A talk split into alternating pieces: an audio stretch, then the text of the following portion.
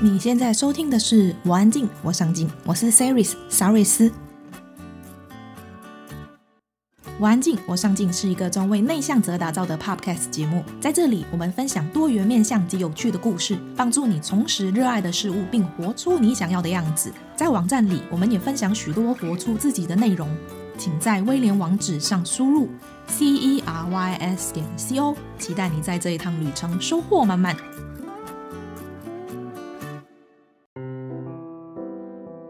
当你迷失人生方向的时候，就像地图与 GPS 定位讯号中断，不知道人生该何去何从，感觉迷失是探索人生常有的状况，也是再自然不过的事情。今天将跟你分享如何透过这三道深度思考问题，带领你重新与自己连结，找到人生方向。问题一：上次和自己在一起是什么时候？在生活里总是有很多待办事项，你是否一直忙着往前冲，急着把手头上的工作完成，忙到连自己的心都没有时间照顾？长期活在忙碌的生活里，容易使人感到紧张、焦虑以及高压。在这样子满载的情况下，纵使再美好的事物，也无法在缝隙之间插入，更别说找到人生的方向。你也许会问，和自己在一起是什么感觉？前阵子看到蒋勋对于独处的影片分享，蒋勋分享了在去年英国疫情大爆发期间飞回台湾，在隔离的两周中，他不得不一个人生活，于是他开始阅读很久没有碰的书，静静地欣赏过去没有时间听的音乐，一个人安静地准备餐点，也意外地从抽屉中翻出父亲的老照片。这里说的独处，并非只是个体一个人生活的独处形式，而是和自己的内在自我连接。下班后，一个人无所事事，便开始划手机刷屏，这并非独处。独处是一个疗愈、完善、超越自我的过程，也是成长的必经之路。当你感到迷失，找不到人生方向，也正是你与自己断开连接的外显结果。日本禅师在他书中《忘却力》提到，我们之所以抱有联系他人的念头，是因为我们对独处感到不安。你会觉得一个人吃饭、看电影、逛街是孤独的表现吗？有一次和朋友到东京迪士尼游玩，日本人非常尊重大会，盛装打扮成各种不同动画人物，看着他们成群结伴地走在一起，眼球也不自觉地跟着移动。正当我享受着迪士尼带来的梦幻气氛的时候，朋友示意我看某个方向。映入眼帘的是一位打扮清新的日本女生，她研究着游乐设施的地图，不时开心的自拍，对镜头说话。你也许会说，她怎么一个人来迪士尼玩，好可怜哦。其实当下我并不觉得她很可怜，反而被她一个人的快乐所感染，也体现出独处并非只存在深山穷谷。在熙熙攘攘的都市里面，能够保有与自己相处的空间，不为独处贴上负面的标签，也不必顾虑他人的眼光，享受当下的生活，是一种自我超越。德国哲学家叔本华说：“只有当一个人独处的时候，他才可以完全成为自己。谁要是不热爱独处，那他就是不热爱自由。因为只有当一个人独处的时候，他才是自由的。”学会独处，并非要你与世界脱节，而是借由独处，让你有更多的空间去思考，以及厘清生活的柴米油盐、喜怒哀乐。这些经历让你学到了什么？你又逃开了哪一些课题？为什么此刻的你感到痛苦不堪？当能够和自己融洽的在一起，也能够搞定和外在世界的一切事物。问题二。我的价值观是什么？我们渴望拥有完美的人生，我们想要成功，拥有更多的财富，我们想要向世界证明自己的本事。为什么？因为这样子的活法，我们就赢了。可是，真的是这样吗？默默的生活，享受田野乐趣的人，难道就不算成功？社会赋予财富为成功的单一衡量标准。以至于很多人拼命的赚钱，只为了达到财富自由。然而，这是社会的价值观。你没有必要为了满足社会的期待而生活。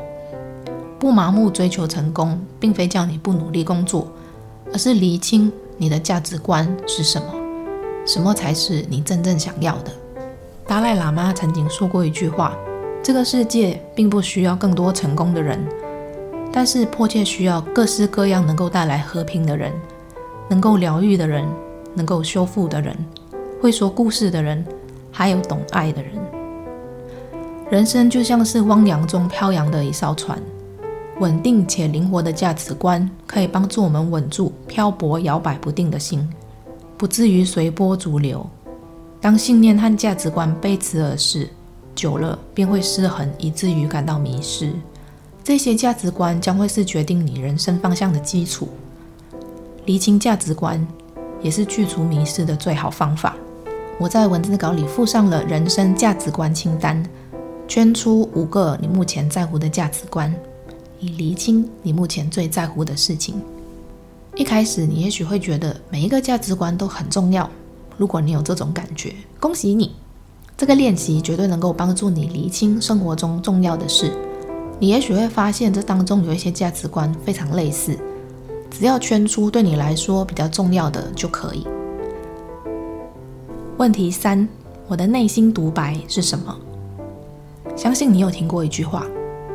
态度决定行动，行动决定习惯，习惯决定个性，个性决定命运。内心独白和迷失人生方向有着密不可分的连结。当一个人常常对自己说消极负面的独白，比如说“我再怎么努力都没有用，我就是不比别人好”。当你每天接受这一些悲观气馁的独白，久而久之，消极的思维就会框架了你的行动。行动演变成习惯，也就决定了个性和命运。这也是史丹佛大学教授提到的固定型思维。具有固定型思维的人不愿意暴露自己的能力不足，因此在解读事件的时候，好的事情就会贴上强烈的正面标签，不好的事情也会被贴上强烈的负面标签。这种非黑即白的解读，也抹杀了人类天生具备的复杂性和弹性。和固定型思维不一样的是，成长型思维。成长型思维的人认为，能力可以靠后天努力培养。虽然每一个人天生具备的天赋不一样，但可以透过努力来改变。试回想一下，当你做出想改变的决定时，脑海中浮现是哪一个内心的独白？是害怕改变，宁可停住不前，还是鼓励你勇往直前？如果你觉察自己具有固定型思维，请拥抱它。没错，拥抱这个爱贴标签又负面的家伙。每个人其实或多或少都有这两种思维模式。拥抱它的存在，并不代表无条件接受它所带来的影响。当你计划朝新方向迈进的时候，固定型思维在这时候也许会冒出来说：“做不到，别傻了，放弃吧，这件事情很难，你不会成功的。”这些话让人听了真的很害怕，但是别担心，你可以试着和固定型思维对话。我想要为自己做出改变，这也许不会成功，但我很想试试看。当你能够意识到它的存在，就能够避免它的恣意妄为。人生总是有高低起伏，当你感到迷失的时候，请记得这不是一件坏事，无需急着把迷失的感觉抛开。当然，我也理解迷失不是什么好感受，但这就是人生的一部分。每一次迷失都是认识自己的好时机，疗愈内心的缺失，和自己好好的对谈，咀嚼这一路走来的酸甜苦辣，回头看看自己成长了多少。当你能够处理好与自己的关系，你就能够安定下来。这是今天的分享。也欢迎你告诉我们，你迷失的时候会做什么来度过低潮期呢？最后也祝福你在人生这一趟旅程收获满满。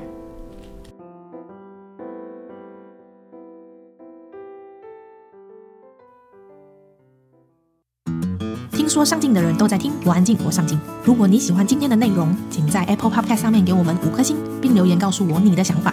订阅、打星、分享的人一生平安。那我们下次见喽，拜拜。